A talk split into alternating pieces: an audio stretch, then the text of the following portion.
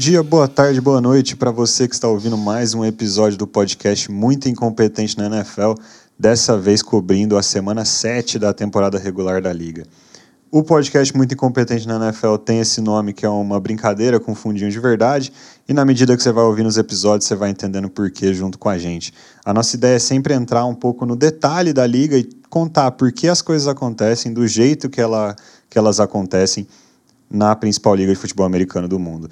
E no episódio de hoje a gente fala um pouquinho no detalhe sobre o embate entre Colts e Titans, o jogo mais importante dessa semana 7, e também o confronto entre Chiefs e 49ers. Mas antes disso, né, eu sou o Lucas, sou seu anfitrião, vou estar aqui com vocês hoje e hoje vocês vão ouvir as vozes também de Paulinho e Felipe. E antes da gente entrar nos jogos de detalhe, a gente queria comentar sobre essa semana bem específica assim na NFL, que a gente viu alguns algumas cenas, alguns requintes de futebol brasileiro e, e várzea na NFL. A começar pelo Monday Night Football é, e o time de New England Patriots. O que, que aconteceu nesse Monday Night Football e, e, e como a várzea do futebol nacional chegou na NFL? Rapaz, eu na verdade não sei nem direito por onde começar, porque eu acho que um total de zero pessoas inclusive contando os seres humanos que, que jogam pelo Chicago Bears, acreditavam que o Chicago Bears ia ganhar esse jogo, tá? Eu, honestamente, não acho que, que ninguém esperava essa vitória. Mas, assim, a torcida do, do New England Patriots está extremamente mal acostumada com, com o Tom Brady, né? Que já saiu faz um bom tempo e eles ainda acham que todo quarterback que tem que jogar lá vai ser elite, né? Mas quarterback elite são poucos que existem é, assim no, no mundo, quanto mais jogando ativamente na NFL. E aí, oito minutos de jogo, né? O, a torcida começa a vaiar o Mac Jones, que tinha voltado de lesão, e começa a pedir a entrada aí do, do Frank Zappa, né? Ou, ou Bailey Zapp, aí pro, que é o nome real do cara. E olha, eu, eu não sei porque o Bill Belichick fez isso, mas a impressão que eu tenho é que foi ruim para todo mundo. Foi ruim para quem estava assistindo um jogo que não tinha nada a ver com essa história. Foi ruim para o Mac Jones, que saiu queimado nessa história. Foi ruim para o Bill Belichick, que saiu queimado com o vestiário. Né? Aliás, Bill Belichick queimado com o vestiário não é nada de novo, né?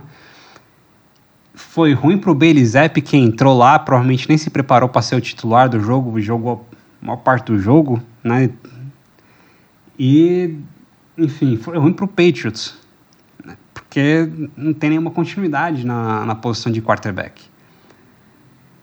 E e o que eu achei mais bizarro foi como as chamadas ofensivas simplesmente mudaram de uma hora para outra. Assim, você bota o, o Bailey Zapp, aí, aí chama umas jogadas interessantes pro cara, mas quando teve o Mac Jones, o, o coaching staff chamou umas jogadas bem bosta, né?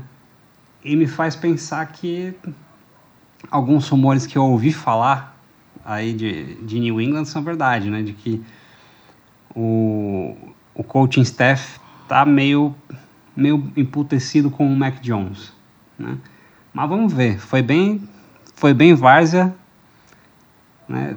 Assim, a, a NFL tá cada dia mais várzea, né? Então eu acho que era bom a gente começar a se acostumar com esse tipo de coisa. É, a, a, a surrealidade do que aconteceu ontem, é, ela tem um pouco disso que o Paulo falou, né? Você tem uma torcida muito mal acostumada, uma acostumada com, com excelência, com muitos títulos, Tom Brady de quarterback, uma defesa extremamente dominante aí, tanto no começo dos anos 2000 como depois na 2010 ali em diante, naqueles títulos dos Patriots, e sempre jogadas muito bem executadas, né?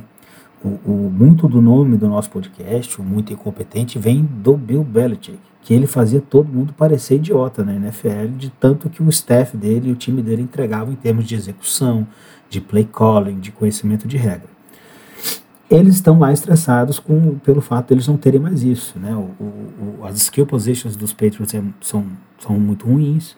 O quarterback o Mac Jones, que foi uma escolha de primeira rodada ano passado, até agora não se mostrou muita coisa. Mas o fato é, eles começam é, três campanhas three and out, uma campanha com pontuação, eles começam a vaiar o Mac Jones e começam a pedir a entrada do nosso querido Zap. Zap. Beleza. O cara entra, joga três quartos horrorosos, assim, com alguns lampejos, bem lampejos mesmo, assim, alguns bons passes e tal.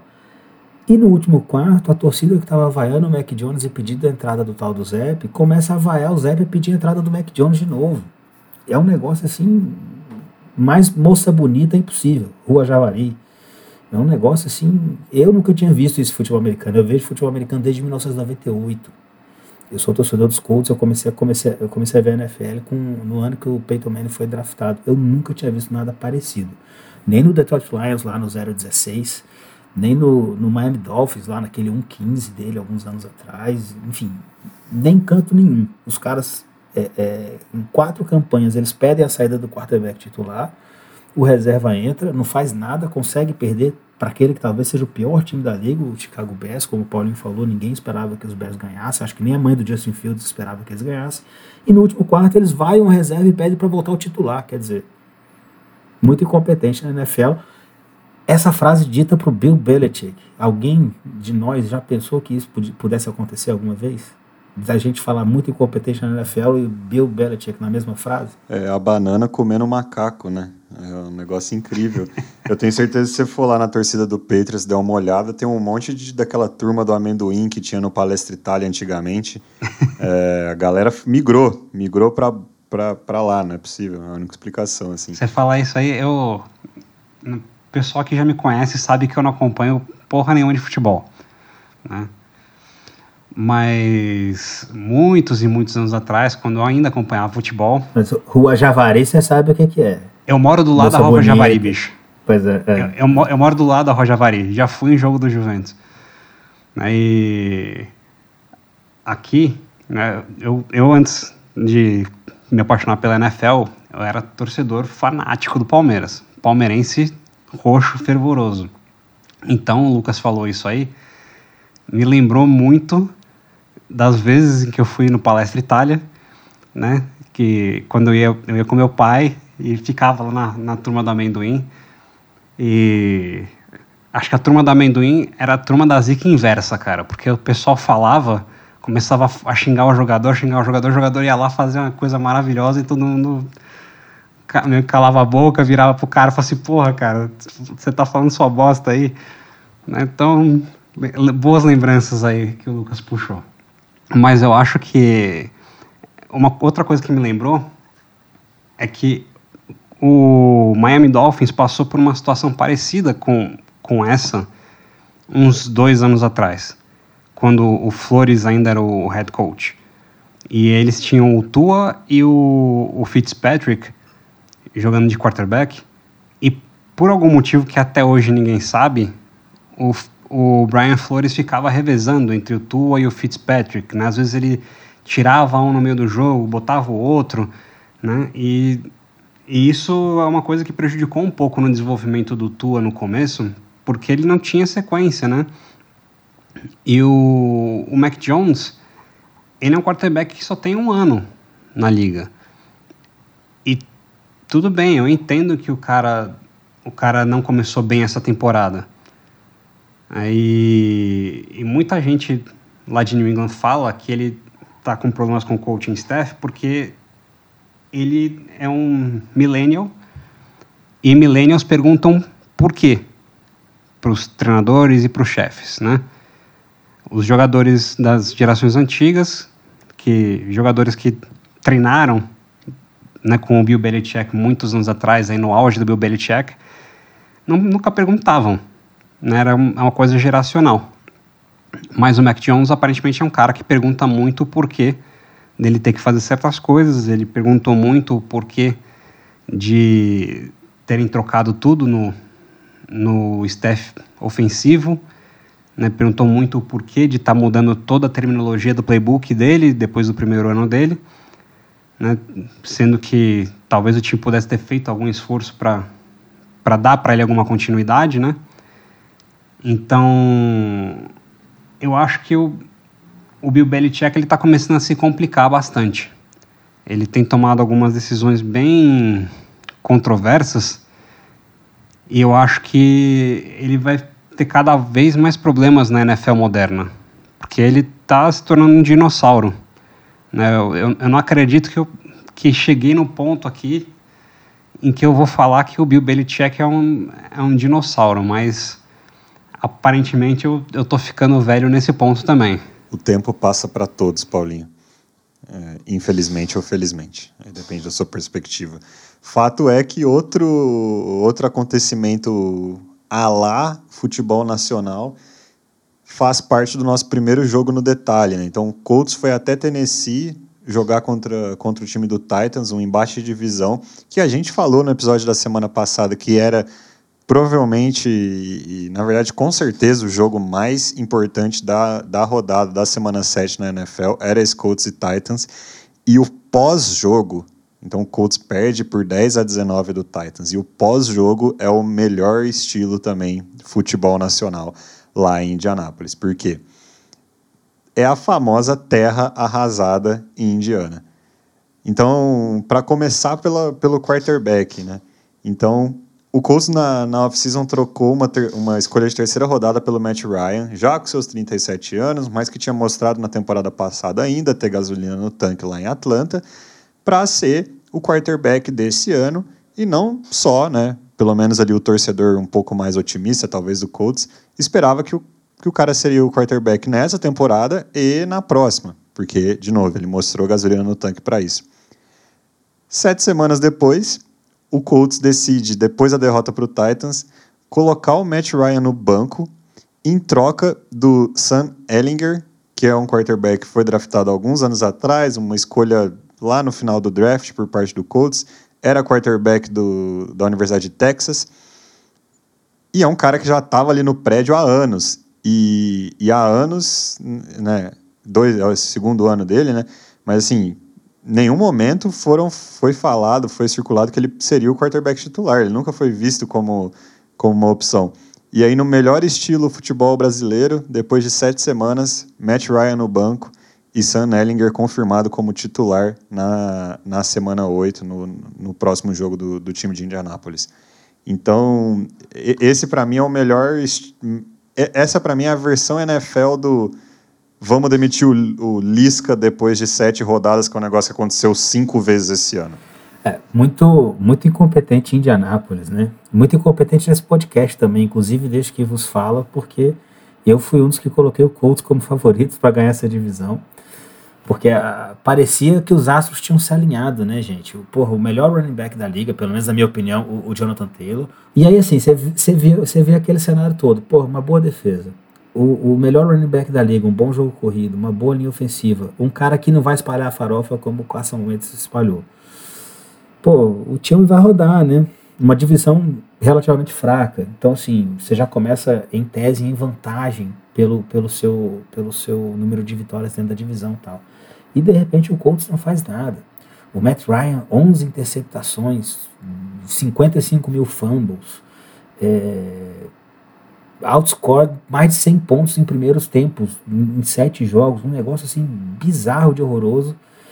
E, como o Lucas falou, o resultado disso é que eles foi para o banco para um jogador que foi escolhido na quinta ou sexta rodada do draft do ano passado, que nunca sequer foi cogitado é, é, é, para jogar a Vera um snap como titular na, na NFL, assim, é, salvo contingências, né, lesões, alguma coisa desse tipo. E o saldo é esse. E, e para piorar, se a gente contar desde o, a semana em que o, o Matt Ryan foi trocado para os Colts até ontem, o dia que ele foi anunciado que ele foi para o banco, ele ficou 28 semanas e 3 dias como quarterback titular dos Colts. Para quem não acompanha, o Matt Ryan perdeu um Super Bowl depois de estar ganhando de 28 a 3 para o New England Patriots. Então, assim, de novo, 28 a 3 volta para assombar o Matt Ryan. E, e assim, a, a, coletiva do técnico dos Colts para anunciar é, é, que o Matt Ryan foi para o banco foi uma das coisas mais horrorosas da história do, do, do, futebol americano. Assim, foi deprimente. Ele é nitidamente um, um lame duck coach, né, alguém que já sabe que vai ser demitido, ou só não será demitido ao final da temporada se acontecer algo de muito diferente. E o time está tentando se encontrar, está tentando encontrar aí uma faísca, um, um, uma fagulha de, de, de, esperança num jogador de sexta rodada, segundo anista, um cara que sequer está pronto, que sempre foi um projeto. Enfim, e, e, o jogo foi horroroso, assim, pro lado dos Colts, né? O Matt Ryan lançou duas interceptações, assim, que eu acho que nenhum de nós três aqui lançaria, de tão ruins que elas foram. É, eu, eu achei muito, muito curioso o, o ponto que você falou do... Na teoria, o Matt Ryan não ia espalhar tanto a farofa quanto o Carson Wentz. E no, no meu bloco de notas aqui, eu vou assistindo o jogo e já vou fazendo algumas anotações para trazer para o episódio. Eu, eu escrevi essas palavras Matt Ryan, meu filho, reticências. Essa é a minha anotação sobre Matt Ryan e sobre essas duas interceptações. As, ele, igual o Felipe já falou, são 11 interceptações no ano, né? É, ou perto desse número, enfim. É, ele está péssimo em questão de turnover. Matt Ryan não consegue proteger a bola. Só que as duas interceptações que ele faz nesse jogo contra o Titans são inadmissíveis seriam inadmissíveis se ele fosse um calouro. Se o Sam Ellinger fizer alguma dessas no, na, nessa semana, no próximo jogo, primeira estreia dele, você vai olhar e falar assim, cara, não tem condições esse, esse cara ser um, ser um quarterback titular da, da liga. Ou então, ele está muito cru, ele tem muito que aprender. O Matt Ryan, no sei lá que ano já que ele está na liga, 37 anos, MVP nas costas, não foi campeão da liga num, num detalhe, né? Enfim, não, não, precisamos voltar nesse, nesse super, nesse fatídico Super Bowl. Mas assim, sei lá, acho que o Matt Ryan é um, um hall da fama, provavelmente, quando ele se aposentar. O, o que ele fez, a, a, primeira, a primeira interceptação dele, é claro o que vai acontecer. É claro que tem um jogador a mais no pass rush do que ele tem de, de proteção. Então, o Titans ele, ele deixa claro que vai ter mais um, um cara a mais atacando o quarterback do que o Colts está colocando para proteger o quarterback. O Matt Ryan, no auge da carreira dele, né, no, nesse ponto da carreira dele, ele não ajusta a proteção e ele não comunica os recebedores deles dele de que ele precisa de um algum cara correndo aquela famosa rota hot, né, que os caras chamam, que é o cara que vai receber esse passe rápido antes do, do quarterback apanhar. Ele não faz nenhuma dessas duas comunicações. Adivinha só qual é o resultado? O pass rush está chegando nele, ele lança para o cara que deveria ser a rota hot dele, mas ele não comunicou. O cara tá de costas para a jogada, interceptação do Titans e, touch, e retorno para touchdown. Aí você fala, não, porra, essa foi ruim, né? Nossa, zoado isso aí. Cara, a segunda, eu não consigo explicar o que, que ele achou o que, que ele tentou fazer. Porque ele tá para ser derrubado, ele tenta achar um passe no melhor estilo Carson Wentz. E, e óbvio que ele dá no colo do defensor do Tennessee Titans. Esse é um negócio ridículo, ridículo. Assume o sec, ponto final. É, é, é surreal. Ele lembrou muito uma interceptação do contra os Titans ano passado. Que aquela da prorrogação, que ele lança o, o, uma bola na cobertura tripla para o Michael Pittman e ele tinha, assim, o Mo Cox, que é um tight end, e o Jonathan Taylor livres. O Mo Cox teria ganho facilmente o first down e, e teria posicionado os Colts para chutar o field goal da vitória. O Jonathan Taylor estaria correndo até agora com a bola. E o Carson Wentz dá uma câimbra mental nele, ele joga na cobertura tripla e é interceptado, os Titans chutam o field goal e ganham o jogo. E essa segunda interceptação do Matt Ryan foi muito isso ontem. Assim, não tinha ninguém nem próximo de onde ele lançou a bola. Foi assim uma coisa horrorosa. Uma coisa horrorosa uma coisa que eu acho que. Algumas coisas que eu acho interessantes né, sobre esses duelos, Colts e Titans, são o seguinte. Primeiro, o Chris Ballard, quando estava procurando um treinador para o Colts, e antes dele contratar o Josh McDaniels, e aí Josh McDaniels deu para trás, ele contratou o Frank Reich, ele entrevistou o Mike Vrabel. E hoje, alguns anos depois, eu fico me perguntando o porquê dele não ter contratado o Mike Vrabel. E não é porque é, como o Thiago falou e eu reforcei no último episódio, né, que o Mike Vrabel todo ano vai lá, treina, treina, treina e o time dele ganha. É mais porque vendo a montagem do time do Indianapolis Colts, eu, eu tenho a clara impressão de que o, o Chris Ballard queria que o Indianapolis Colts fosse o Tennessee Titans. Né? A impressão que eu tenho é essa. O, ele via um time dele sendo um time é, forte nas trincheiras, que jogasse com fosse aquele time que é o mental toughness, é, físico, um time que corre com a bola, que é independente do quarterback. Então, quando eu vejo esse Tennessee Titans, eu vejo o que o time do Indianapolis Colts foi projetado para ser. E, óbvio, não é. Uh, e assim,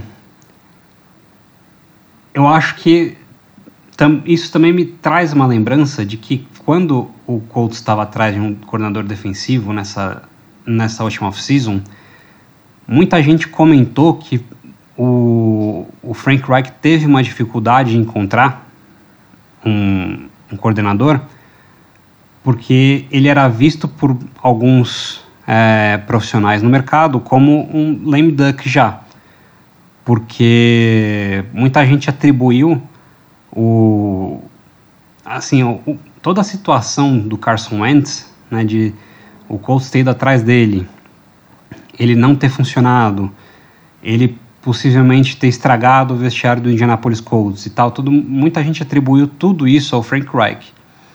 Então por isso que alguns técnicos viam ele como um lame duck, um cara que provavelmente só ia ter mais essa temporada e depois ir embora. E isso para mim está cada vez mais claro, é realmente essa a situação.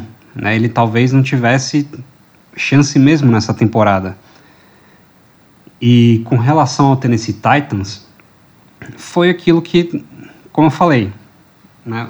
Mike Vrabel vai lá, treina, treina e treina e ganha. O Tennessee Titans é um time que está sempre muito bem treinado, está sempre muito bem preparado para o jogo beleza, eles levaram um atropelo do Buffalo Bills, mas, meu, quem não leva um atropelo do Buffalo Bills é só o, o Kansas City Chiefs e o Philadelphia Eagles, entendeu? Então, eu acho que assim, pro futuro, né, vamos ver, eu acho que o Tennessee Titans vai continuar ganhando essa divisão, mas eu, eu tô curioso, pelo menos curioso para ver o que o Sam Ellinger pode fazer, porque ele, a linha ofensiva do Indianapolis Colts é uma merda nesse momento. É uma merda muito cara. E o Sam Ellinger, ele pelo menos ele consegue se mexer e não vai ser um alvo parado para os defensores, né? Então, pelo menos para isso eu estou um pouco empolgado para ver. É, só rapidinho para finalizar os Colts e aí passar para os Titans, assim, eu, acho que o que, o, o que o, os Colts hoje esperam do Sam Ellinger é isso. Ah, o jogo vai ser continuar, continuar sendo um jogo de passes curtos, até porque Talvez ele não tenha ainda braço nem accuracy para bolas tão longas. Mas para ele também poder se movimentar e fazer e correr ali um, um, um, um pouco de um ataque mais option, né? Run pass option ali para tentar dar uma diversificada e, e minimizar essa ruindade momentânea ou não da linha dos Colts, né? Porque três dos cinco jogadores que fizeram aquela que talvez fosse a melhor linha da liga estão de volta. É, eu acho só que vai faltar em alguns momentos um pouco de braço, realmente um pouco de accuracy para ele para mandar as bolas mais longas quando o campo abrir. Mas enfim, vamos ver. É, os Colts ficaram numa situação muito difícil na divisão, né? Eles estão, salvo engano, 1-3-1 na divisão. Só tem mais um jogo contra o Houston Texans. Deve ganhar, ou não, né? Sei lá. Então, assim, título de divisão realmente fica muito difícil ainda tem um, um, shot legítimo aí no, no wildcard, porque realmente a liga está muito ruim, especialmente a AFC está com muitos times com campanha negativa, então pode ser que se engrenar algumas vitórias aí com o novo quarterback pode entrar. É, até o, o, o fato da gente comentar que esse jogo era o jogo mais importante da, da, da semana 7 na liga, é justamente esse embate de divisão. Então a gente tem Titans e Colts ali desde o início da temporada como os dois times em potencial para levar a AFC South. Começou a temporada os dois times meio cambaleando, né? O Titans até começou com duas derrotas seguidas. O Colts também não começou muito bem, com empate com o Texans e depois derrota para o Jaguars. Mas depois eles começaram a se reerguer, eles vêm para essa semana 7 com essa característica. Né? Então é um embate de divisão que. E aí, por que a gente, eu, pelo menos eu, Lucas, acho que esse embate define a, a AFC South, mesmo ainda na semana 7? Porque o Colts sai desse, desse jogo, igual, igual o Felipe falou, com um recorde de três vitórias, três derrotas e um empate, e dentro da divisão, uma vitória, três derrotas e um empate. Curioso fato do Colts aqui é que ele ainda não jogou nenhum jogo fora da, da AFC, então ele ainda ele ainda está nesse cenário. Todos os jogos de divisão do Colts, exceto contra o Houston Texans, que é o último, caíram nesse início de temporada, nas primeiras sete semanas de temporada. Então o Colts já está num buraco dentro da divisão. Ele já perdeu o tie-breaking. Enquanto o Titans, ele vai para o restante da temporada dele ainda tendo que fazer jogos contra os dois piores times da própria divisão. Então ele ainda não jogou com o Jaguars, ele ainda não jogou com o Texans e tem um recorde de duas vitórias e zero derrotas dentro da divisão. Então, depois dessa derrota do Colts, eu até ia fazer o exercício com vocês de onde vocês acham que, que qual recorde vocês acham que o Colts vai terminar a temporada.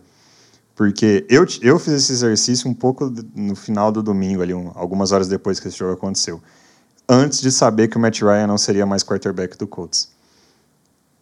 O meu resultado foi, acho que, o pior resultado possível, que era o Colts terminar com oito vitórias, oito derrotas e um empate. A proeza de ser um time com 50% de aproveitamento numa temporada de jogos ímpar. É um, assim, um, um negócio incrível. Só que agora, com o Ellinger como quarterback, eu sinceramente não, não, não, sei o que esperar. E, se a gente fosse realista, colocar ali o que era o Sam Ellinger como prospect na, na universidade, o, o que a gente sabe dele sobre o braço, não sei o que, oito vitórias é um negócio otimista para o Colts. Acho que esse é o fato. A gente vai ter o primeiro cheiro desse novo quarterback contra o Washington Commanders já no domingo, acho que no, no primeiro horário. É, é, é uma pena que o Wentz não vai jogar esse jogo, né? Quebrou um dedo da mão, porque seria um jogo bastante interessante. É, eu projeto os Colts com mais duas ou três vitórias no máximo. Sim, eu penso no, no, no, no Houston Texans, que consegue ser pior. O próprio Commanders é uma, uma hipótese de vitória, né? O, o quarterback lá vai ser o Taylor Heineken. E mais um jogo bêbado por aí. Steelers. Assim, Steelers, New England. Tá, é, né? Que é Mitch Trubisky, Kenny Pick e tal. Cara, New England não, que o, o Bill Belichick, assim, ele, ele, ele pode ser envergonhado por todo mundo, mas dos Colts ele ganha. Assim, é impressionante como ele, ele tem um número de todo técnico que passa pelos Colts. Mas enfim, talvez, é, são três ou quatro vitórias Espero estar errado, espero que o Colts ganhe todos os jogos a partir de agora, vá para os playoffs tal, mas tô brincando, não vai acontecer. Eu, eu conto mais as derrotas, tá? Eu acho que é muito mais fácil chegar aqui e cravar as derrotas, né? Eu, eu o Lucas falou que ele vai, vai, quer fazer esse exercício, né? Eu já abri aqui o, o schedule do Colts, e aí eu pego para ver, ó, Commanders, eu acho que com, o Colts até consegue ganhar porque quarterback novo, o time adversário não tem tape no cara, né? Jogando, jogando em casa. casa. Eles ainda estão jogando com o Heineken ali de, de titular, né? Então, beleza. Aí New England. E o, G, e o Gene Reese numa cruzada contra o Dan Snyder, né? Assim, contra o dono dos Colts, numa cruzada contra o dono dos Commanders. Então, assim. Pois é. Deve ter botado o pau na mesa e falado assim: olha, se Esse perder, jogo tá a gente tem que ganhar. Fora. É. Pois é. Aí depois Patriots, que é como o, o Felipe falou, né? Colts é freguesão. Aí, Colts e Raiders. Apesar do recorde dos Raiders, os Raiders estão jogando um bilhão de vezes mais bola que o Colts. Colts e Eagles, né? melhor depois passar no IML porque vai ser estupro isso aí. Colts e Steelers. Putz, Steelers é uma bosta, né? Então, aí corre o risco de ganhar. Colts e Cowboys. O Trubisky podia jogar esse jogo para ficar interessante. Né? Pois é. Aí, aí você pega Colts e Cowboys é o dia que o Sam Ellinger deve morrer. Colts e Vikings. O Vikings, assim, se for um jogo de Sunday Night, aí, aí corre risco do, do, se for prime time, corre risco do Colts ganhar. Se não for prime time, o Vikings ganha. Colts e Chargers. Se o Justin Herbert perder para o Colts, aí eu acho que realmente a melhor coisa que o Los Angeles Chargers pode fazer é trocar o Justin Herbert para o Indianapolis Colts, porque eles vão se merecer. Porque não tem jeito, cara. New York Giants e Colts. Cara, a gente aqui já falou do Giants, mas os caras encontram um jeito de ganhar. É uma coisa incrível. Né? Todo mundo fala que bons times encontram uma forma de ganhar. O New York Giants é justamente isso. É um time que encontra a forma de ganhar. Então, é, eles não, não mas vão... ele é um time ruim que encontra a forma de ganhar. Mas eles não vão encontrar uma forma de perder para o Colts, porque não tem como. Colts e Texans. Aí, aí realmente não tem muito jeito, né? Acho que o Colts ganha. Né? E, é, então eu diria que aí o Colts ganha aí mais uns três jogos estourando. É, eu acho que a pior notícia para o torcedor do Colts é eu acho muito difícil a gente projetar qualquer coisa depois da semana 11. Então, as próximas quatro semanas é um, eu acho que é um, um pouco mais fácil de, de projetar, porque a gente sabe que esses times não vão mudar tanto. O New York Giants, lá na semana 17, cara, eu não sei que New York Giants o Colts vai enfrentar. Pode ser o New York Giants já garantido nos playoffs. Pode ser o New York Giants tentando chegar aos playoffs. Brigando por uma vaga. Pode ser o New é. York Giants já fora dos playoffs. Eu não tenho ideia. Agora, eu acho que a pior coisa que pode acontecer para o torcedor do Colts é o Colts sair dessa sequência de Washington em casa, New England fora, Las Vegas fora e Philadelphia Eagles em casa, com duas vitórias e duas derrotas. Porque o time vai continuar com 50% de recorde, vai, já vai ter se colocado fora de uma posição boa no draft então, a boa a ponto ao menos de pegar um quarterback, porque já vai ter cinco vitórias e um empate. E, e vai continuar com chance. E vai continuar com chance, então vai continuar tentando, sendo que provavelmente não vai chegar lá. Eu, eu olho, assim, é o que eu falei, com o Matt Ryan eu projetava oito vitórias. Com os, o Ellinger, eu não sei quanto eu projeto, mas não são oito, são menos. Então, assim, provavelmente vai nadar, nadar, nadar e morrer na praia, igual aconteceu na temporada passada. E essa é provavelmente a pior notícia que, que você pode dar para o torcedor do Colts. É... Olha, para sorte do Colts, essa temporada tá realmente muito nivelada por baixo nesse quesito. Você pega para ver, é muito time que tá 3-4, 4-3. É, então, eu acho que essa questão de, ah, vai sair do posição do draft e tal, né? Eu sou muito a favor do tanking. Meus colegas aqui sabem, eles vão com a minha cara todo dia com relação a isso. Eu sou muito pro-tanking, porque eu acho que, assim, a melhor coisa que você pode ter na NFL é um time que pode competir pelo campeonato. A pior coisa que você pode ter na NFL é um time medíocre. Eu prefiro ser muito ruim a ser medíocre. Porque quando você é muito ruim, você tem pelo menos a chance de conseguir um, uma escolha alta no draft. Né? E então eu vejo assim que cada derrota esse ano vai contar nesse quesito. Né? Cada derrota vai ser muito importante para o torcedor do time que quer um quarterback. Né? Então, vamos aí torcer para o Indianapolis Colts perder muitos jogos. É... Tudo bem que vai ser difícil, porque tem alguns times que estão se esforçando muito nesse quesito, né, como o próprio Pittsburgh Steelers. E, enfim, vamos agora seguir vendo esse time do Colts, porque acho que também a melhor coisa que pode acontecer para o Colts é o, o Sam Ellinger ser a resposta para a posição de quarterback. Mas eu vou dar um spoiler aqui pro, pro ouvinte e dizer que ele não é. Esse é um, é um spoiler que eu tenho muita tranquilidade em dar. Eu vou continuar vendo os jogos todo domingo, puto da vida, reclamando pra cacete. Mas pelo menos eu já, eu já, eu já, eu já vou estar tá conformado, porque com o Matt Ryan eu estava esperando alguma coisa, com o Sam Ellinger eu não vou esperar nada. Enfim. É, e o torcedor. E tem os Titans, né? É, o torcedor do Colts ele teve algumas notícias boas nesse domingo, apesar de tudo, que foram a volta do Jonathan Taylor. Teve um jogo, um jogo bem, parece estar tranquilo em relação à lesão. Tá aí para ser de novo, né, continuar sendo um dos melhores running backs da liga. O Paris Campbell finalmente, acho que ele apareceu, né? Já vinha, já vinha bem a, a alguns jogos, mas nesse final de semana ele, ele explodiu. Então, mais uma solução ali de recebedor. E a defesa do Colts. Foi ele que explodiu ou foi o joelho? Dessa vez foi ele, não o joelho, o que é a notícia boa. E a defesa do Colts ela é legítima, tá? Ela sofreu 12 pontos, né? Porque 7 foram um pick six. Então, é, tem algumas notícias boas para o torcedor do Colts, mas também tem várias notícias muito ruins. E quando você coloca as duas na balança, provavelmente você tem o que o Indianapolis Colts é hoje: medíocre. É, e do outro lado da AFC South tem o Tennessee Titans. Então, Tennessee Titans vindo quentíssimo. É, como a gente falou, a gente falou na semana passada e, e vale repetir, o Vrabel ele treina e treina.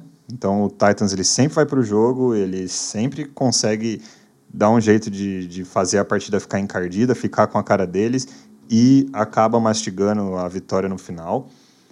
Titans que está com quatro vitórias seguidas e quando você olha o restante da temporada deles, eu vou falar um negócio muito louco aqui, porque depois que você vê as, os dois primeiros jogos do Titans, onde eles perdem para o New York Giants, depois pro, são amassados pelo Buffalo Bills, você, você não vai. Se você só vê esses dois jogos e acorda hoje, você vai falar: esse moleque é doido.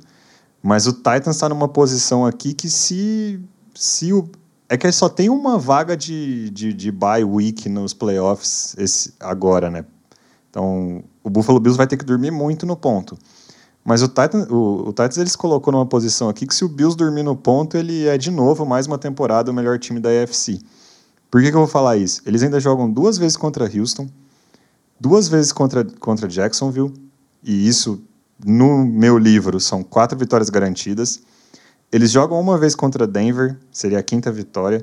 Eles jogam contra Green Bay e Green Bay tá mal, Inclusive, o Aaron Rodgers está falando umas coisas que não se diz por aí, né? Não, não se diz o que o, que o cara está dizendo. Ele está jogando o time inteiro dele embaixo do ônibus e o coaching staff. Eu não sei onde ele quer chegar Desde com isso. Desde que ele ganhar um Super Bowl, ele só faz isso. É, é muita.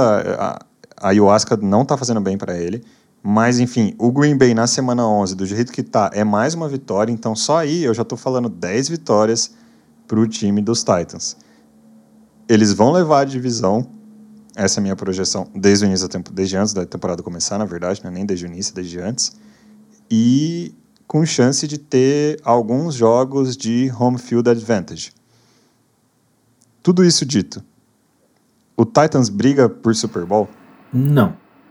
É, aí aí eu, é uma coisa que eu, eu tava querendo discordar de vocês desde o começo. Eu não acho que os Titans estejam vindo tão preparados assim esse ano. Eles sim, eles têm conseguido trazer o jogo para aquilo que eles fazem o Vrabel realmente é um técnico muito melhor que o Frank Reich, por exemplo. Agora, eu, eu vi todos os jogos do Titans esse ano. É, é, eles não estão fazendo muita coisa. A, a, a, defesa envelheceu, a linha já não abre tanto espaço assim. O, o, o que o Derrick Henry tem conseguido correr, tem conseguido porque ele é um monstro, sim. É, um, é o top 3, né? O top 3 running backs da liga para mim é o Jonathan Taylor, o Derrick Henry e o Christian McCaffrey, que a gente vai falar dele daqui a pouco. É, assim, os Titans não fizeram nada contra os Colts. O, o, os Colts perderam o jogo pro, pro, pro, pros Titans agora. Matt Ryan perdeu o jogo pros Titans. Ele e o Frank Reich com seu play calling ridículo. Então, assim, por uma contingência, a questão aí de tabela, eu concordo com o Lucas, eles devem ficar com a seed alta aí na, na AFC seed 2, talvez até seed 1, né, porque o Buffalo acaba tendo, tendo confrontos mais, mais difíceis.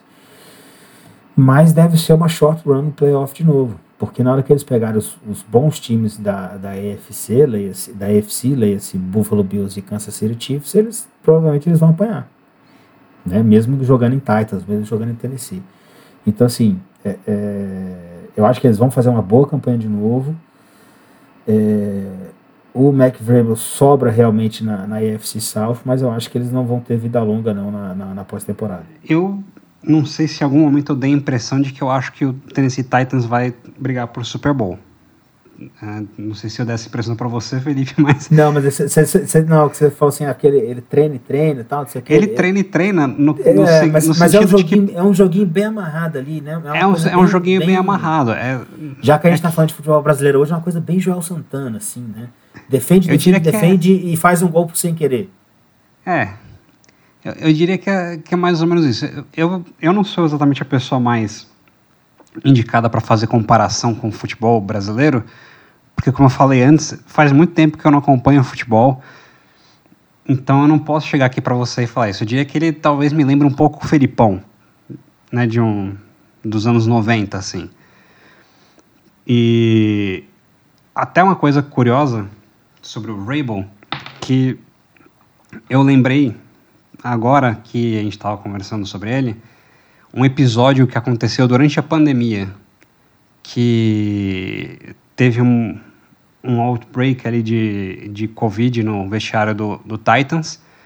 E aí os jogadores foram mandados para casa, eles não, não iam treinar, ia ser todo aquele negócio de treino virtual, né? E aí e aí os jogadores do Titans foram flagrados treinando num campo de um, de um high school local. E beleza, no contexto de pandemia, para mim é absurdo, não vou aqui me alongar muito nisso, mas o que eu acho marcante do episódio é que os jogadores do Vrabel quiseram treinar. Você entende o que eu estou falando? É, assim, os caras não tinham que treinar e eles resolveram, é, por conta própria, que eles iam treinar, que eles iam, eles iam para um, fazer uma coisa de contato, é uma coisa que não é nem regulada na CBA. Isso podia ter dado um puta de um problema para a NFL, para o sindicato de jogadores e tudo mais, mas os jogadores do, do Titans ligaram foda-se e foram treinar.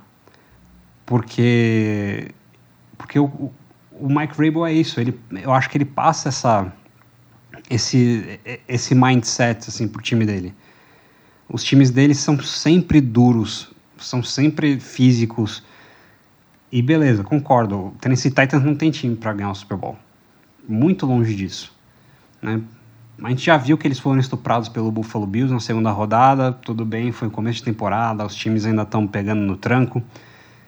Se tivesse hoje, ou se tiver em janeiro, Tennessee Titans e Buffalo Bills, para mim vai ser um atropelo de novo. Não vou ficar nem um pouco surpreso se for um outro atropelo. Mas o, Vrabel ele sobra muito na AFC South e eu diria que ele está ali entre os melhores técnicos da AFC no geral, justamente porque ele não tem um quarterback bom. E ele está conseguindo manter o time dele nessa, nessa mesma pegada há anos com o Ryan Tannehill lá. E você pega para ver o, o, o Frank Reich, por exemplo, que é um técnico ofensivo, né? ele, ele não conseguiu manter o, o, o Colts funcionando mesmo com quando ele não tinha um quarterback. Ele, ele precisou ir, ir muito atrás para conseguir um quarterback. Né? E ele não, por exemplo, você, você tem como falar que ele tinha o Brissett na mão. O Brissett é um quarterback bem medíocre. Ele é um quarterback pior que o Ryan Tannehill. Não muito pior, mas ele é pior que o Ryan Tannehill mas é um quarterback que está conseguindo ganhar jogos, né? Você teria como falar, se você pegar para ver os jogos do Cleveland Browns, se não fosse a defesa do Cleveland Browns cagar no pau basicamente todo o quarto período, o Browns hoje estava liderando a divisão deles. Então você não tem como virar para mim falar que ah, não dá para você conseguir resultados com o Jacob Brissett. O Frank Reich não conseguiu resultados com o Jacob Brissett, mesmo no auge da linha ofensiva do Colts. Então, para mim, o, o, Mike Vrabel ele tem que ser louvado nesse ponto. Ele é um, um excelente treinador, o time dele está sempre preparado, é um time que tem vontade de jogar para o cara, que é uma coisa relativamente rara na NFL. Os caras, boa parte dos jogadores eles jogam pelo, pelo cheque que eles vão receber, não pelo, pelo treinador. E ele consegue tirar resultado de um time que às vezes está capengando, cara. Isso para mim é uma coisa louvável dentro da NFL. É, e o, o, o, Titans hoje em dia ele é o completo oposto do, do que o rival de divisão dele é, né? Então, hoje, 2022, você vê pouquíssimo apoio explícito do, no vestiário ao Frank Wright, lá em Indianápolis, e você vê muito apoio ao Mike Vrabel em Tennessee. Tennessee tem continuidade há anos, tanto numa, do ponto de vista de jogadores, tudo bem que eles perderam talento nessa última off-season, mas tem bastante continuidade, principalmente nas principais posições. Então, os principais jogadores, lê-se, o quarterback do time é o mesmo, coisa que Indianápolis não tem há cinco anos.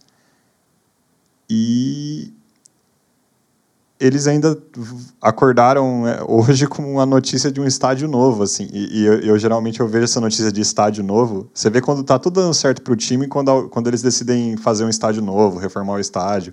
Porque ninguém tem essa ideia quando o time tá uma merda. Justamente porque se ele falar, vou reformar o estádio, os torcedores vão falar, mano, tá de sacanagem, né? Esse time é uma merda. Mané renovar estádio. Então você vê que tá tudo. Quem que anunciou um estádio novo recentemente? O Buffalo Bills com o Josh Allen.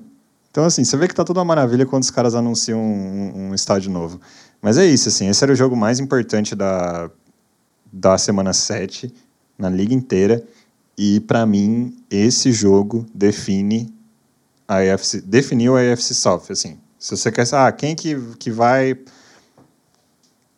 E um spot playoffs, ah, quem que vai para os playoffs como campeão da AFC South. Você já sabe, é o Tennessee Titans. Esse jogo já, já respondeu. Não, não precisa jogar mais 10 semanas. Ah, vamos jogar mais 10 semanas? Vamos, vamos jogar mais 10, 11 semanas. Mas não precisa, porque é o Tennessee Titans. Pode ficar tranquilo quanto a isso. Inclusive, o Tennessee Titans, no domingo, 5 da tarde, ele joga contra o Houston Texans. E o Indianapolis Colts joga contra o Washington Commanders, também no horário das 5 da tarde.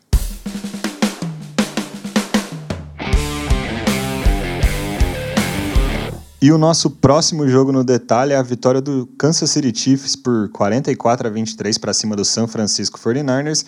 Jogo esse que começou alguns dias antes da partida, de fato, porque acho que um, um grande destaque chegando nesse jogo foi a troca do San Francisco 49ers com o Carolina Panthers para adquirir os serviços de Christian McCaffrey, o running back ex-Panthers, agora no 49ers, uma estrela na liga, um dos melhores running backs da liga. Se você tem ele no seu time de fantasy, você é feliz em quase todos os anos. É... Mas por um preço que gerou controvérsias. Né? Então, o San Francisco 49ers pagou uma segunda, terceira e quarta rodada no draft de 2023 pelo Christian McCaffrey e uma quinta rodada em 2024. Tudo isso para um running back que hoje, na liga, running backs são bem não apreciados, né? Eles muitos dizem na liga como não vale a pena você pagar caro por um running back hoje por porque é uma posição que sofre com muitas lesões na liga, enfim, geralmente você não vê o retorno depois que você paga caro. E além desse monte de, de escolha no draft que eles pagaram pelo McCaffrey, o McCaffrey tem um, um contratinho aí de mais de muita grana, assim. Eu nem sei quanto dá isso, mas são mais de 30 milhões nos próximos três anos. Então, um salário bem gordinho, principalmente quando você coloca ele em comparação com outros running backs na liga. Faz sentido pagar tudo isso pelo Christian McCaffrey se você é o San Francisco 49ers? Ah, vamos lá, acho que são duas formas diferentes de responder como eu falei anteriormente, o Christian McCaffrey para mim é top 3 running back da liga. Jonathan Taylor, ele e o Derrick Henry. Ah, então, porra, um puta de um jogador. Você colocar ali uma escolha de segunda rodada, uma de terceira, uma de quarta. Foi basicamente o draft do ano que vem inteiro, né? Eu acho que eles já não tinham a escolha de primeira rodada, por alguma outra troca bizonha. É, agora, eu acho que esse preço todo faria sentido para um time que é um contender, né, que é um real contender, um Buffalo Bills da vida. Para o San Francisco 49ers, que é um pretender no máximo, hoje dirigido não vai, mas comandado por um quarterback que não está muito lá interessado, né? Até a gente conversando no nosso grupo aí durante os jogos, assim, pô, mas o, o Jimmy Garoppolo, ele tá lá meio que tipo, foda-se, o cara chama a jogada, ele faz a jogada e nem, nem faz áudio, não faz nada. Ele tá só esperando o ano acabar para ele virar free agent. É, então, assim, não sei se esse investimento valeu a pena para a situação específica do San Francisco 49ers. Em termos de jogador, eu acho que o jogador vale. Eu só não acho que para os 49ers essa troca foi adequada. Porra, faria muito sentido. Vai pro, pro, pro Buffalo Bills, pro próprio Kansas City Chiefs, porque se vocês pensarem bem, não tem running back lá, né? Running back titular do, do, dos Chiefs eh, nesse jogo foi o nosso querido Isaiah Pacheco, Pachecão. Porque o Clyde Edwards-Hilaire perdeu lá a posição. É, então, assim, para um time que não é contender a Vera, eu acho que foi caro. Mas o jogador vale. Eu acho que ele, ele vale. É, eu, eu acho que assim. Eu tô, eu tô muito no time. No primeiro time que o Lucas comentou, de pessoas que acham que running backs é, não valem tanto. E não é porque ah, o jogo corrida morreu, também não é porque eu acho que o jogador não vale a pena. Eu acho que o Christian McCaffrey é um puta jogador mas eu acho que ele vem acompanhado de, de algumas interrogações, principalmente de saúde. É um jogador que em 2020 ele jogou três jogos, em 2021 ele jogou sete jogos por conta de lesões. Esse ano ele já apareceu algumas vezes no Injury Report por lesões diferentes, né? Então eu acho que assim você está pagando um preço muito alto por um running back que é muito caro, que já tem um histórico recente de lesões que é, é bem considerável, para você estar tá na situação que o, que o Felipe comentou, que é um time que não é um contender real e com um quarterback que está em modo cruzeiro, né? eu acho que eu entendo o raciocínio do 49ers da seguinte maneira. Ah, a minha divisão tá uma bosta, então ganhar a divisão talvez não seja tão complicado. A minha conferência tá uma merda, porque tirando o Philadelphia Eagles tá todo mundo ali nadando, nadando na mesma. Então se eu trouxer um jogador como Christian McCaffrey, eu, eu tenho um diferencial de repente dá para ganhar. E o Christian McCaffrey, ele, ele traz uma coisa que tem morrido muito no ataque dos 49ers, que é a possibilidade de ganhar jardas na, em, em outside zone, né, que são aquelas corridas em que a linha, basicamente a linha ofensiva se mexe como um conjunto para o lado para abrir um espaço para o running back correr. E muito do jogo do, do, do, sistema ofensivo dos 49ers, ele é montado em outside zone. E isso tem morrido muito, mas não é só porque os running backs que os 49ers têm não tem dado certo. É também porque a linha ofensiva dos 49ers tem decaído muito nos últimos anos. Eles perderam peças que se aposentaram, que foram para outros times e não, não repuseram a altura. Então, eu acho que para o 49ers não valeu a pena o investimento, porque tudo bem, pode dar um diferencial para eles esse ano? Pode, mas acho que é um preço muito caro para um time que está precisando de reforços em outras posições que são, são mais importantes. E lembrando que é um time que a posição de quarterback não está exatamente resolvida. Né? O Garópolo está lá, mas esse ano eles fizeram aquele acordo lá para ele, ele jogar mais esse ano lá né? Mas o Trey Lance até agora não provou absolutamente nada, a não ser a calvície dele, que é muito, muito precoce, é a única coisa que está comprovada. Uh, e tirando isso, ele não tem nada assim de proporção de quarterback. Então eu acho que é, foi um pouco precipitado essa, essa troca. Mas é um puta jogador. Não vou dizer que, que, que, apesar das lesões, eu acho que o McCaffrey ainda tem é, lenha para queimar e sim, de novo, ele pode ser um diferencial para o 49ers. É, eu achei caro, em resumo. Eu não gostaria que meu time pagasse um, uma segunda, terceira, quarta e quinta rodada do draft em um running back com um salário já bem recheado, bem rechonchudo mas eu então eu achei caro assim, mas para mim, o 49ers claramente tirou uma página do livro Los Angeles Rams montando equipe, né? Que é basicamente, cara, traz um, um veterano provado na liga, que a gente sabe a qualidade, que é um diferencial, e se junto com ele vier um Super Bowl, foda-se. Valeu a pena e, e é isso.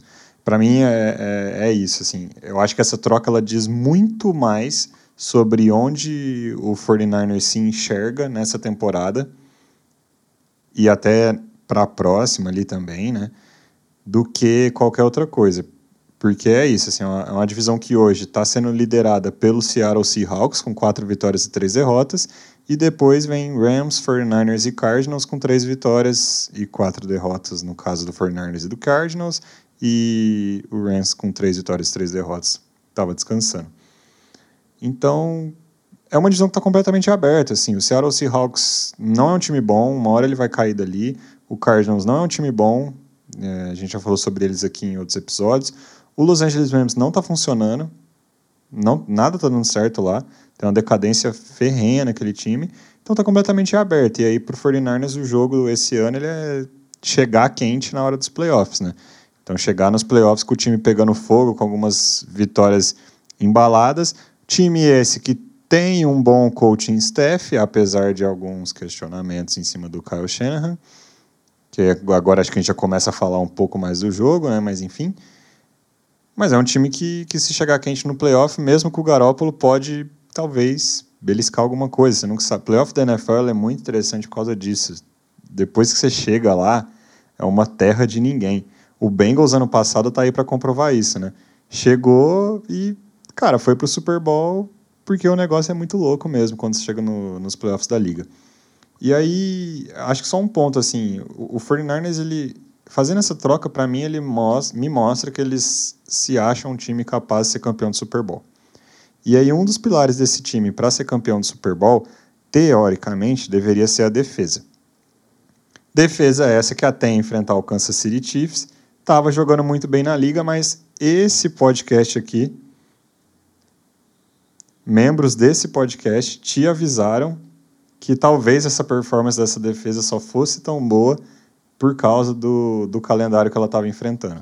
E aí ela tomou sonoros 44 pontos do time de Kansas City no jogo desse domingo. Mas ó, o jogo foi legal até o terceiro quarto, tá? Porque tava parelho. Dali que a vaca, vaca é, deitou. Eu, eu né? comentei no, no último episódio que eu achava que essa defesa não era legítima assim, porque, de novo, a, o 49ers enfrentou, enfrentou quem até esse momento? o poderoso Chicago Bears, que agora alguém vai falar que é realmente poderoso porque bateu no New England Patriots, mas não é. Pegou a, a versão a versão 2022 do, do Los Angeles Rams, que, como o Lucas falou, não está funcionando. E não está funcionando é, é, é bem, assim, deixar as coisas mais leves do que elas realmente são pegou a versão 2022 do Russell Wilson, que essa eu vou falar, tá uma merda, né? E, enfim, e pegou o Carolina Panthers, que a única coisa boa desse confronto, na verdade, foi pro Panthers, que demitiu o Matt Rule. Aí depois pegou o Atlanta Falcons, levou uma coça do Atlanta Falcons, e pegou o Kansas City Chiefs e levou uma coça maior ainda do Kansas City Chiefs. Então, o que, que isso quer dizer? Quer dizer que a defesa é ruim? Não. A defesa não é ruim, a defesa é, a defesa é boa, a defesa tem ótimas peças, tem muita gente machucada, a gente tem que, tem que sempre lembrar que o San Francisco 49ers eu acho que é um dos times que mais tem sofrido com lesões nesses últimos anos. É impressionante como todo começo de temporada parece que os caras perdem uns 12 starters no geral. Né? Um, é uma bruxa solta lá, que puta merda. Mas, dito isso, aquele desempenho todo tem a ver com o calendário fraco. É uma defesa que depois, quando tiver com os starters jogando em dezembro, janeiro, pode render muito, pode. Pode ser uma defesa muito boa nesse, nesse momento, depois que eles tiverem todos os starters de volta. Mas a gente esbarra naquilo que é o limite de velocidade para todos os times da NFL, que é o quarterback. E o Jimmy Garoppolo, ele está claramente ali cumprindo o papel dele de só colocar a camisa dele, entrar em campo e jogar. Ele está ele tá jogando Madden na, na vida real, entendeu? Porque ele não está entrando para ler jogada. A impressão que eu tenho é que ele está muito puto com o San Francisco 49ers, com a gestão do time, com o Kyle Shanahan. Né, a gente já, já vimos imagens dele nessa temporada é, reclamando do Play Collins enquanto ele está saindo de campo. Né, as pessoas que faz leitura labial fez um, um bilhão de, de, interpretações diferentes de algumas imagens dele. É, ele não não, o time não contava com ele para a temporada. O, o, o Garoppolo não recebeu um, uma cópia do, do playbook antes da temporada. Ele fez uma cirurgia, o time queria trocar ele. É, inclusive, graças ao Dan, a única coisa boa que o Dan Snyder fez para alguém na vida dele foi resolver que ele não ia pegar o Garoppolo, ia pegar o Carson Wentz, né? Porque o Garoppolo ia ser o quarterback do Washington Commanders, né? E, enfim, quando você está com um quarterback que está assim, tudo bem, o, o Garoppolo já mostrou pra gente aí que quando, quando chega nos jogos que são importantes, ele às vezes acorda para a vida e, e, faz um baita de um jogo. Mas mesmo nessas situações, ele é um cara limitado. Ele é um cara que não consegue fazer os arremessos mais espetaculares. E é um cara que está vindo de uma lesão de ombro no ombro do braço que ele arremessa. Então, eu acho que contando tudo isso, o San Francisco 49ers não tinha como vir para essa temporada pensando em ganhar título, cara. Eu, eu acho que foi muito precipitado do, do time vir com esse mindset. Os caras podem acabar até ganhando o Super Bowl, eu vou aqui ter que me retratar depois, né? Mas eu acho que foi muito precipitado, eu acho que não tem time para isso. E, e esse jogo só mostrou essas, é, essas, essas falhas que eles têm, não só na defesa, no ataque também. Né? Porque o 49 começou ganhando 10 a 0, mas aquele negócio, quando você está jogando contra o Patrick Mahomes, não existe liderança grande o suficiente para você se sentir seguro. E aí o 49ers não eles não têm poder ofensivo nem para abrir uma liderança grande, quanto mais para ir atrás dos Chiefs quando os Chiefs conseguem alcançar. Então, é meio que isso. É um, foi um time limitado, né? Jogando contra um, uma máquina de, de, de amassar do outro lado, entendeu? Para mim, o jogo foi isso. É isso que, que você falou do, do Patrick Mahomes agora, né? Não existe liderança grande o suficiente é, a gente fala isso toda, toda semana nesse podcast, né? Tá virando super repetitivo já. Mas nesse jogo teve um. Tem, tem um drive do Kansas City Chiefs que, se você quiser saber o que é não ter liderança grande o suficiente contra Patrick Mahomes, você assiste esse drive. Que é um drive que, pasme, termina sem nenhum ponto do Kansas City. Mas é o drive logo antes do, da gente chegar no intervalo e o, e o Mahomes ele pega a bola faltando 1,20 no relógio na própria linha de 6 jardas. E em um minuto ele coloca o time na linha de 39 jardas para fazer um field goal e, e ir para o intervalo já com uma liderança um pouco mais, mais folgada. Cara, eu não sei quem nessa liga consegue fazer isso uma vez. Em 1 minuto e 20 você sai da sua linha de 6 e parar na linha de 21 do outro lado uma vez. São, já são poucos caras na liga que conseguem fazer isso uma vez. O Mahomes faz isso toda semana, cara. É um negócio surreal, assim. É, é, é um absurdo. E. Do, dos da ativa, eu só penso em outros dois que já fizeram, mas assim, uma vez, né? Que foi o Josh Allen e o Justin Herbert, naquele jogo contra os Raiders no ano passado. Mas assim, como você falou, foi uma vez só, né? É, e eu vejo o no. O Mahomes faz toda semana. Eu vejo no Josh Allen. O Josh Allen fez contra o Mahomes, né? Eu vejo no Josh Allen, vejo no Herbert, vejo no Burrow, Lamar Jackson, o próprio Tom Brady, acho que ele talvez ainda tenha isso. Só que, assim, eu não sei se você fala 10 caras hoje na liga que consegue fazer isso. Uma não, vez. Não, e não toda semana, é isso que, eu quero, isso que eu quero dizer. Assim, o Justin Herbert eu vi ele fazendo uma vez. O, o, o Josh Allen fez contra o próprio Mahomes e acabou perdendo naquele jogão né, dos playoffs. Porque era o Mahomes do outro lado que fez ainda melhor do que ele, né? E o, e o Mahomes esse ano já fez o quê? Umas três vezes isso. Assim, é bizarro, né?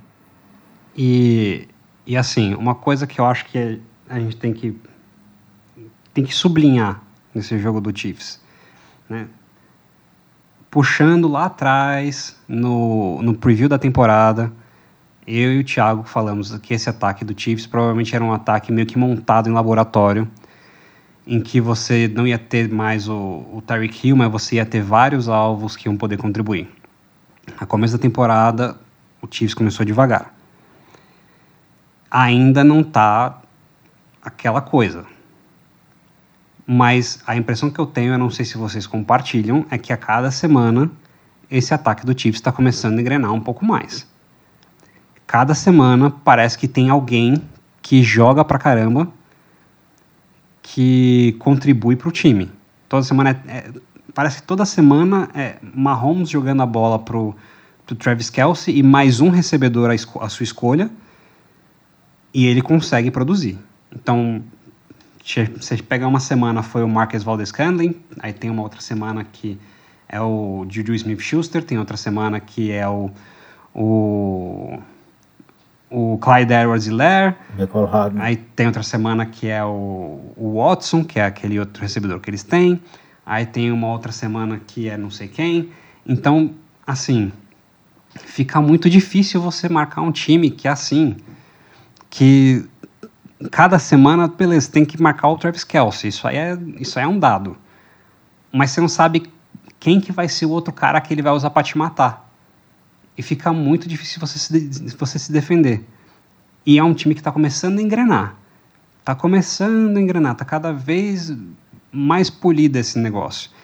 E eu fico imaginando se acontecer aquilo que muita gente fala, né, no, na, assim, no, nas vozes ocultas dizem, né, que, que o Odell Beckham Jr. vai assinar com o Kansas City Chiefs.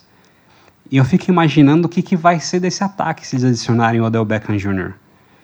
Né? Porque. Se ele tiver em condições, né? Se ele tiver em condições, é um puta jogador. E. Eu acho que, assim. Seria interessante ver isso, porque eu acho que o Odell Beckham Jr. ele é tão letal quanto o Tyreek Hill, mas de, umas, de formas diferentes. Mas eu acho que seria uma coisa muito boa para o esporte isso acontecer. E, e, de novo, não contem o Kansas City Chiefs fora em nenhum momento. Nunca contem o Mahomes fora.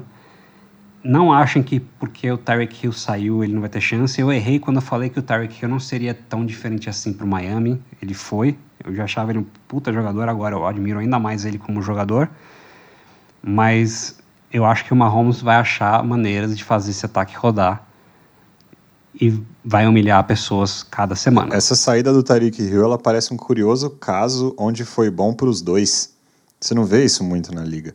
Mas foi ótimo para o Tariq Hill, porque eu acho que de certa. Ganhou o dinheiro não, dele, né? E, mas nem, a, mas verdade, nem, a verdade é que ele queria o dinheiro Mas dele. nem numa questão financeira. Pô, ele ganhou dinheiro foi morar na Flórida. Mas, a, além, além da questão financeira, assim, porque ele ia ganhar muito dinheiro de qualquer forma. Ele ganhar uns 20 milhões a mais ou a menos, ele tá muito mais rico que a gente anyway. Então, sei lá. Mas eu digo enquanto a, a história do cara no esporte, assim, porque ele sai de Kansas City e é meio tipo aquela saída do Tom Brady de New England. Você fala, ah, é, quem, que é o, quem que é o pica? É o Tom Brady ou é o Bill Belichick? Com essa saída do Tyreek Hill, é assim, ah, quem que é o pico, então? É o Tyreek Hill ou é o Mahomes? No caso, o, o Hill ele cresce no esporte, porque ele começa a mostrar que ele é um recebedor ainda melhor do que a gente já sabia que ele era em Kansas City. O que é louvável, porque ele era um puta de um recebedor em Kansas City. Então, assim, ele cresce. Mas era aquela coisa, é o Mahomes lançando para ele, né? Então, assim, ele, é, ele é bom, mas ele fica muito melhor com o Mahomes. E agora com o Tua, e com aquele outro maluco que lançou para ele lá nos últimos dois jogos, porra, ele mostrou que ele é foda. Ele cresce. Ele... E, e, e, o Mahomes, ele, o Mahomes, ele também cresce, entendeu? Porque assim, ah, não tem o Tariq Hill, então beleza. É o Juju Smith-Schuster, é o Valdez Scantling, deixa que eu faço funcionar. Ah, é um corpo de running back que não é lá grandes coisas, deixa que eu faço, que eu faço funcionar. E até o que eu falei, assim, eu achei esse drive antes do da gente do jogo ir pro intervalo significativo, porque para mim é tipo uma Holmes mostrando para São Francisco é assim, ó, galera, deixa eu falar um negócio para vocês. Daqui para frente é pé na garganta, tá? E ele faz isso, porque o Butker, beleza, ele erra o field goal, os times vão para um vestiário. Na volta do segundo quarto, na, na volta para o segundo tempo, é touchdown no primeiro drive do Kansas City, touchdown no segundo drive do Kansas City, touchdown no terceiro drive do Kansas City, touchdown no quarto drive do Kansas City. E aí a vaca deita. É, é tipo assim, é, é, o Mahomes, ele, ele, é, ele, é o Mahomes e o Andy Reid, o time de Kansas, dando um recado, assim, eles estão indo pro, pro intervalo assim, ó, meu kicker deixou três pontos aqui que ele não devia ter deixado, mas daqui para frente, meu amigo, a gente vai colocar o pé na garganta de vocês. E se vocês não tiverem a altura do, do desafio, vocês vão ser atropelados. E foram, porque aí o jogo volta do intervalo 14 a 13 e depois de quatro drives do Kansas City, a gente está 44 a 23. É. Eu, eu só quero dizer uma coisa sobre isso. Eu acho que o, o, o Tyreek Hill ele ainda faz falta em um aspecto no jogo do Kansas City, que é o que eles estão tentando descobrir, que é uma, uma deep threat segura, sabe? O, o, jogo vertical é o cara que vai esticar o campo e vai segurar a bola, porque o, o Valdez Scantling faz um pouco isso, o McCall Hardman também, mas eles soltam a bola. É, eles, eles cometem drops, eles cometem erros, eles conseguem, eles conseguem fazer essa separação porque eles são rápidos também, mas eles não são tão seguros como o Tyreek Hill. E assim, e, e, e, e para eles dois a bola tem que estar tá mais assim perfeita no spot, né? O Tyreek Hill às vezes ele voltava para pegar, ele se ajustava e tal. Mas na hora que eles descobrirem isso, aí sim o ataque vai, vai ficar realmente muito completo. Eles ainda estão rodando sem isso, que era uma coisa que eles tinham, tá? Mas na hora que eles conseguirem descobrir como fazer isso, ainda que seja passando cola na luva dos dois malucos lá, aí vai, vai, vai ficar bastante difícil para os outros. Viu? É, o, essa coisa que o Lucas falou, de que em um momento o Mahomes virou e falou assim, ó oh, galera, legal, mas agora o jogo é meu. Vale, é, acabou a brincadeira, né? Isso aí me lembrou um vídeo que tem do Wyman Schumpert falando do Kobe Bryant, no, no, acho que no primeiro jogo que ele jogou contra o Kobe Bryant, que ele estava no Knicks, jogando contra o Bryant do, no Lakers, né? E ele falou, não, primeiros três quartos do jogo, meu, destruí. Cresci para cima do Kobe Bryant, enterrei, fiz tudo. Aí chegou no quarto período, o Kobe Bryant virou para você, oh, você fez um bom jogo, cara. E dali pra frente, Kobe Bryant fez o que ele quis com, com o Eamon Shumpert. O, o cara, quando ele é quando ele é desse nível, Kobe Bryant, Patrick Mahomes, na hora que ele resolve que o jogo acabou, o jogo acabou. Assim, você tem que você tem que ser do nível dele para você evitar que ele te mate dessa forma. E são poucos os caras que têm isso. Entendeu? O Mahomes não vai conseguir fazer isso contra o Bills. Ele vai ganhar o jogo dos Bills, mas dificilmente vai ter um momento do jogo que o Mahomes vai virar e falar assim: olha, acabou. Porque do outro lado está o Josh Allen. Agora, quando você está jogando contra um time que o quarterback está em estado meio que vegetativo, como é o caso do San Francisco 49ers, é difícil é, assim, você não tem poder de reação.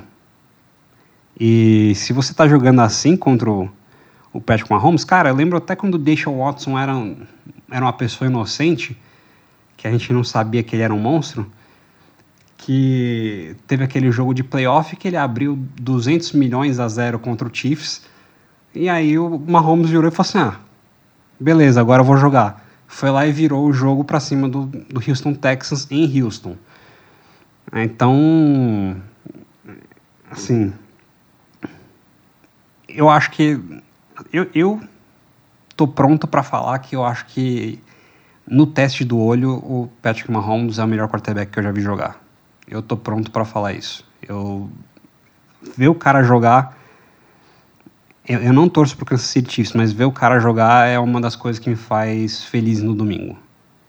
Acho que é assim o ponto alto do meu domingo é ver o Patrick Mahomes jogar e bater na cara de alguém. É, e a última coisa assim desse jogo que eu queria comentar é que esse jogo marcou Dia Nacional do Tyrande na liga, né, que é uma data festiva aí que a NFL traz desde 2018. E, enfim, óbvio que foi intencional, né? Mas o, o Dia Nacional do Tyrande deu pra gente uma batalha entre Travis Kelce e George Kittle. E, e foi muito, muito bela essa batalha, né? Porque ambos com seis recepções para 98 jardas, o número, número dos dois idênticos. Kittle com, com um touchdown ainda para São Francisco.